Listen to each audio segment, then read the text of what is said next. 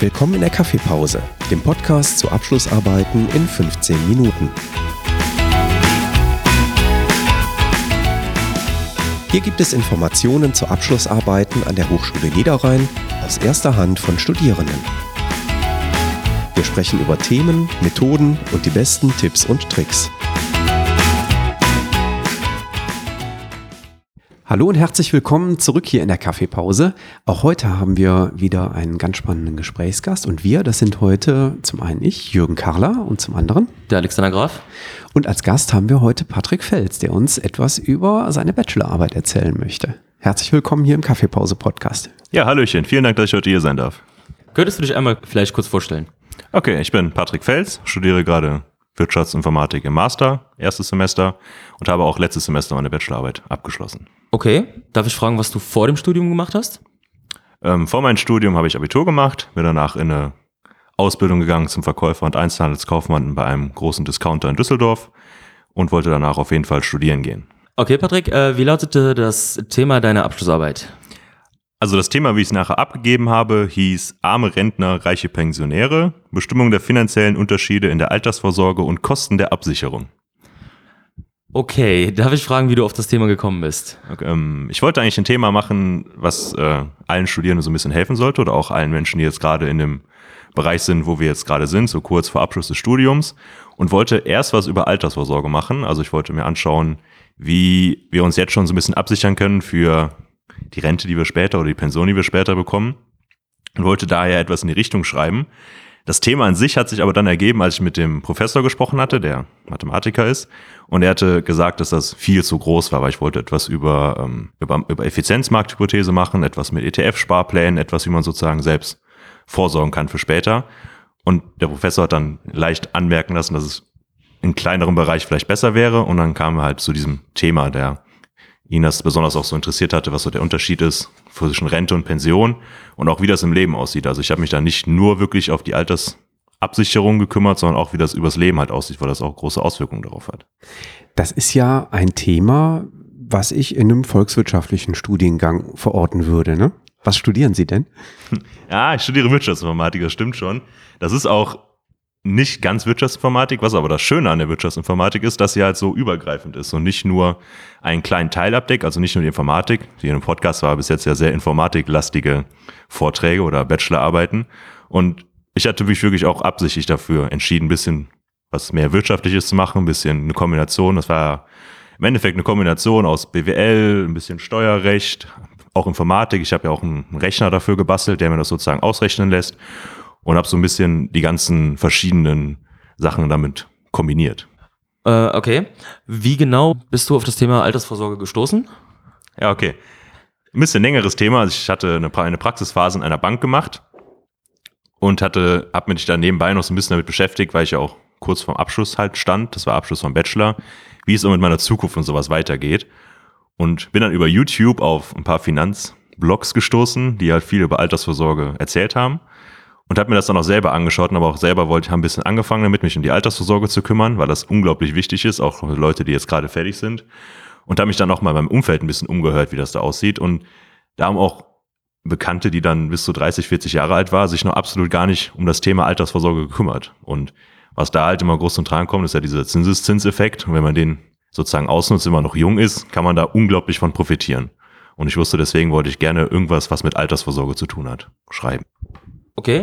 Patrick, kannst du uns vielleicht erzählen, wie du vorgegangen bist? Was hast du in deiner Abschlussarbeit gemacht? Ah, gerne. Also in meiner Arbeit habe ich mir zuerst angeschaut, wie das Renten- und Pensionssystem in Deutschland aussieht. Habe mir da viel an Gesetzestexten rausgesucht. Also ich glaube, über die Hälfte meiner Quellen in der Bachelorarbeit waren nur Gesetzestexte und habe mir daraus gesucht, wie genau die Rente und die Pension in Deutschland aufgebaut ist, also wie man bei der Rente zum Beispiel Rentenpunkte sammelt, wie sich die Pension berechnet, da kriegt man im Endeffekt ja Prozentanteil von seinem letzten Lohn. Hab mir da so ein bisschen angeschaut, wie die Einkommensteuer berechnet wird, weil mir in der Arbeit auch wichtig war zu schauen, ähm, nicht nur was da brutto rauskommt an der Rente, sondern was meiner Rente auch netto rauskommt und was das so inflationsbereinigt heißt, damit man das sozusagen aufs heutige Jahr zurückrechnen kann, weil so Zahlen in ich berechne ja Zahlen für in 40 Jahren ungefähr. Und da ist das Geld natürlich dank der Inflation nicht mehr so viel wert wie heute. Habe es also auch zurückgerechnet auf heute, um dann rauszufinden, okay, wie sieht's aus? Dafür habe ich mir dann als Beispiel einen angestellten Lehrer hier in NRW genommen, weil da hatte ich die besten Werte. Angestellte Lehrer werden nach einem Tarifvertrag bezahlt. Die pensionierten Lehrer werden nach dem Landesbesoldungsgesetz bezahlt. Habe also da genau die richtigen Quellen gehabt, um auch genau dieselben Job zu beschreiben. Also wirklich eine Person kann ja als Lehrer entweder angestellt oder beamtet sein. Habe gedacht, damit kann ich das am besten vergleichen. Und habe mir dann genau diese beiden Positionen ausgesucht, habe mir dann diesen Rechner gebastelt und habe mir dann ausrechnen lassen, wie es aussieht, also was sie über die Jahre verdienen. Habe mir auch angeschaut, wie viel die mehr verdienen, zum Beispiel, dass ein angestellter Lehrer, da er mit dem Tarifvertrag vielleicht besser verhandeln kann als ein Beamter, da auch nachher mehr Prozente rauskriegt und sozusagen in seinem Leben dann mehr verdient hat als ein Angestellter oder dass ein Beamter vielleicht mehr verdient hat, je nachdem. Und das habe ich mir dann in meiner Arbeit ausgerechnet. Okay, und was für ein Ergebnis oder Fazit bist du gekommen? Das ist immer sehr schwierig, weil bei Gesetzeslage, die kann sich ja theoretisch jährlich ändern. Ich habe dann sehr, sehr viele Annahmen getroffen, auch viele Wachstumsraten berechnet, wie diese Inflation berechnet, wie, wie das Gehalt wächst, zum Beispiel, dass ein Angestelltengehalt vielleicht schneller wächst als ein Beamtengehalt. Und bei allem, was ich ausgerechnet habe, kam dann so ein bisschen raus, dass ein Angestellter in seinem Leben weitaus mehr verdient als ein Beamter. Und ein Beamter aber dafür, wenn er in Pension geht, der Pensionssatz extrem viel höher ist. Also so ungefähr, also ganz, ganz grob gesagt, verdient ein ein Pensionär nachher ungefähr als Pension 70 Prozent von dem, was er als letztes verdient hat. Und ein Rentner bekommt ungefähr, ja, vielleicht 30 Prozent weniger, als er, äh, als ein letzter Lohn war, bis zu einer Hälfte. Also ist schon ein ganz, ganz großer Einschnitt. Und habe mir dann genau angeschaut, was diese Differenz ist zwischen Angestellten und Beamten. Und habe dann ausgerechnet, okay, das sind ungefähr so und so viel, ungefähr, ich glaube 30 Prozent Unterschied waren das. Und habe mir dann angeschaut, was ein Angestellter jetzt schon tun müsste, um das auszurechnen. Und habe ich mir dann als Beispiel genommen einmal, wie man das über eine Versicherung macht, zum Beispiel über eine Direktversicherung. Man sagt, okay, ich möchte im Rentenalter so und so viel rauskriegen. Habe mir angeschaut, wie es, wie man das selber machen könnte. Also wenn man sich selber zum Beispiel im Markt so ein bisschen umschaut, was man da machen kann. Und habe mir auch noch so ein kleines Startup angeschaut, die so ETF-Sparpläne für die Altersvorsorge machen. Habe auch einen ganz kleinen Blick mal auf Riester-Verträge geschaut und betriebliche Altersvorsorge, weil ja das die Rente in Deutschland auf diesen drei Säulen aufgebaut ist, nämlich die private Anteil, die gesetzliche und diese betrieblichen oder Riester-Rentenanteile. Und im Endeffekt kam man raus, dass man auf jeden Fall als Angestellter schon gut was zurücklegen sollte über seine Lebenszeit, während man arbeitet, damit man diese, allein diese Lücke schließt. Nehmen wir an, ich habe vor, in einem Angestelltenverhältnis zu sein demnächst. Ähm, wann sollte ich schon mal anfangen? Am besten fängst du heute schon an. Sogar als Student kannst du schon damit anfangen. Besonders am Anfang ist es zwar noch nicht, du sagst, okay, ich kann jetzt so und so viel Geld zurücklegen, aber du kannst dir als Student schon mal anschauen, okay, wie möchte ich denn meine Altersvorsorge später regeln? Und das ist auch gar kein so langweiliges Thema. Also ich habe oft gehört, ja, mit Altersvorsorge kümmere ich mich, wenn ich alt werde und sowas. Aber es ist eigentlich ganz spannend, was man heute schon mit dem, mit dem, mit dem Markt machen kann. Besonders momentan ist das eine gute, so gute Situation. Und auch das ganze Wissen, was man über die Zeit jetzt schon sammeln kann, das hilft einem später halt unglaublich. Ich habe jetzt auch schon ein bisschen angefangen, schon viele Fehler gemacht und habe daraus schon viel gelernt für später und kann damit hoffentlich mit meiner Altersvorsorge gut mich absichern. Das heißt, die Arbeit hatte dann auch äh, für Sie selber einen ganz praktischen Nutzen, der dann da hinten drin gesteckt hat, ne? Ja, absolut richtig. Ich wollte meine Bachelorarbeit eigentlich mit einem Unternehmen schreiben, weil ich auf jeden Fall einen großen Nutzen daraus gewinnen wollte, dass was man wissenschaftlich erarbeitet hat, auch wirklich anwenden kann. Und in meiner Bachelorarbeit habe ich es natürlich geschaut, wie es aussieht, wie ein Student, der jetzt einen Wirtschaftsinformatik Master gemacht hat, ungefähr, wie sich, was sich für einen dann mehr lohnen würde. Und habe dann sozusagen dafür für alle Studierenden, die jetzt gerade so bei uns sind, so einen kleinen Mehrwert versucht zu generieren. Und habe natürlich auch geschaut, wie es für mich aussieht. Und Sie sagten, Sie haben einen kleinen Rechner gebaut. Das ist dann der Wirtschaftsinformatik-Anteil äh, gewesen dabei, ne? Ja, das sagen Sie, ja. Das ist wirklich. Also es war, meine Arbeit war nicht sehr, sehr extrem Wirtschaftsinformatik-lastig. Also ich habe wirklich einen kleinen Rechner gebaut, auch in Excel, also nicht mal ein kleines Programm geschrieben. Und habe mir damit im Endeffekt kann ich mir jetzt für jeden Lohn, den ich bekomme, selber ausrechnen, wie es funktioniert. Auch mit Excel, weil ich mein Praktika viel gesehen habe, dass auch heutzutage noch viel damit gerechnet wird, auch im Forschungsbereich. Und da wollte ich wenigstens noch unglaublich fit für sein, bevor ich dann ins Leben einsteige damit. Jetzt muss ich natürlich als Professor für Wirtschaftsinformatik sagen, ja, das ist schon wichtig, aber in Klammern darf ich ein leider dazufügen. Ne? Ja, absolut richtig. Ich finde das auch leider. Ich wollte auch erst ein kleines Programm dazu schreiben. Vielleicht mache ich das jetzt auch noch in meinem Master. Da habe ich ja noch die Chance, mit meiner Masterarbeit noch ein bisschen tiefer, auch vielleicht noch ein bisschen tiefer in die Richtung Informatik zu gehen. Aber ich möchte auch nochmal betonen, es ist ja Wirtschaftsinformatik. Und das heißt, der Wirtschaftsteil sollte da nicht unter den Tisch gekehrt werden. Okay, um auf deine Abschlussarbeit zurückzukommen, wie früh hast du angefangen und wie lange hast du gebraucht? Ha, ja, fiese Frage. Ich habe meine Ich habe ja beim Podcast vorher schon gehört, dass Leute drei, vier Monate vorher schon angefangen hatten.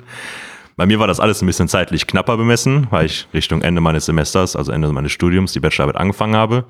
Habe dann vorher alle Kurse fertig gemacht. Also ich hatte nur noch Bachelorarbeit als Aufgabe vor mir. Und habe mich dann so einen Monat schon damit beschäftigt, nochmal sehr intensiv, wie es mit Altersvorsorge aussieht, bis ich zum Professor gegangen bin, ihm das vorgestellt habe und er gesagt hat, okay, das ist spannend, was du erzählst, aber das ist viel zu viel, um es in der Bachelorarbeit zu schreiben. Deswegen grenzen wir das jetzt ein. Und nach dieser Eingrenzung haben wir schon einen kleinen, habe ich dann noch eine kleine Gliederung mit ihm abgesprochen und habe dann in circa drei Wochen meine Bachelorarbeit runtergeschrieben, um die dann am Ende mit dem Prof nochmal kurz zu besprechen. Sie dann abgegeben zu Freunden, Freunden aus dem Studium, ein paar Kollegen, die sich das angeschaut und mal drüber gelesen haben. Und habe sie dann korrigiert und abgegeben. Also in unter einem Monat ungefähr die Bachelorarbeit geschrieben. Das ist aber sicherlich keine Vorlage für andere Studierende, oder? Also es ist, man muss auch sagen, ich habe in der Zeit nicht mehr wirklich gelebt. Also ich habe mich, bin morgens aufgestanden, habe mich an die Bachelorarbeit gesetzt, die bis mitten in die Nacht geschrieben, schlafen gegangen, am nächsten Morgen wieder aufgestanden und weitergemacht. Also es ist harte, harte Zeit gewesen, aber es funktioniert. Bist du auf Probleme beim Schreiben deiner Abschlussarbeit gestoßen? Ja. Probleme gab es bei der Bachelorarbeit auf jeden Fall, weil ich hatte mir einen kleinen Rechner gebaut und habe dann zu früh schon versucht, die Ergebnisse mit in der Bachelorarbeit zu benutzen und habe auf dem weiteren Weg immer noch Kleinigkeit gefunden, die sich dann geändert haben. Zum Beispiel war das ein Wachstumswert, der sich geändert hat und damit haben sich natürlich im Ergebnis absolut alle Zahlen geändert und musste dann meine Bachelorarbeit, glaube ich, drei, vier Mal komplett noch überarbeiten. Also da würde ich auf jeden Fall nächstes Mal das anders machen. Hast du Tipps? Was kann ich aus deinen Fehlern lernen? Also es ist wichtig, wenn du ein Thema hast, was dich interessiert, dich auf jeden Fall ein bisschen einzulesen, vielleicht nicht so intensiv wie ich schon vorher, und dann direkt auch schon mit dem Professor abzuklären, wie das dann aussieht, also was ihr wirklich machen wollt. Und der Professor gibt dir auch gute Anreize, wie in welche Richtung sich das vielleicht eher entwickeln würde, dass man vielleicht vorher nicht so viel macht, was man nicht braucht. Und was anderes, was noch sehr wichtig ist, dass wenn man in der Bachelorarbeit verliert man sich halt sehr, sehr schnell in dieser Quellenanalyse. Und da hat mir halt gut geholfen, dass jede Quelle, die ich mir halt angeschaut hatte, die gut war, mir immer schon ein Teil rausgeschrieben habe mit Quellen und drum und dran und die auch versucht habe, meine Bachelorarbeit zu verbauen, dass man also nicht viel, viele Quellen liest, ohne da im Endeffekt was rauszuholen. Das hat mir sehr geholfen, das frühzeitig schon zu machen und auch die Quellen direkt zu archivieren. Also wenn man sich irgendein Buch ausleiht oder sich irgendeine, weiß nicht, kann auch eine Internetquelle sein, sich die anschaut, sich die sofort runterzuladen, die abzuspeichern, zu archivieren, um sich ganz sicher zu sein, dass man die nicht verliert, wenn man sich später in der Bachelorarbeit nochmal anschaut. Weil wenn man eine Quelle raussucht und die nachher nicht archivieren kann, davon kann man sie ja nicht benutzen. Das heißt, Sie haben quasi im laufenden Recherchebetrieb auch schon in das Dokument reingeschrieben. Genau. Ich habe meine Bachelorarbeit ähm, so aufgebaut, dass ich meine Übersicht hatte und Sachen, die ich gefunden habe, habe ich direkt reingebaut in die Bachelorarbeit, in die verschiedenen Bereiche. Habe also nicht vorne angefangen bis zum unten, in, unten runtergeschrieben, sondern alle Sachen, die ich gefunden habe, einsortiert und habe es nachher unglaublich oft überarbeitet. Also bin jedes Mal immer wieder über die ganze Arbeit drüber gegangen, habe Sachen hin und her geschoben und die Bachelorarbeit hat sich im Endeffekt so auf, auf dem Dokument an sich entwickelt. Das war nicht, dass vorher ganz klar war, wie es aussieht, sondern über die Zeit hat sich das immer weiterentwickelt, ist immer ein Stück besser geworden und mit den Überarbeitungen lief es dann auch besser. Prima. Dann bleibt uns eigentlich nur noch ein herzliches Dankeschön auszusprechen, dass Sie hier im Podcast von Ihren Erfahrungen berichtet haben. Wir sehen uns ja jetzt in Mastervorlesungen noch durchaus weiter und dann äh, bin ich gespannt über äh, Ihre Tipps zu meiner Altersvorsorge, was ich denn noch besser machen kann. Also vielen lieben Dank für das spannende Gespräch. Sehr gerne. Danke. Auch von mir. Und wir hören uns in der nächsten Episode des Kaffeepause Podcasts wieder. Bis dahin, tschüss.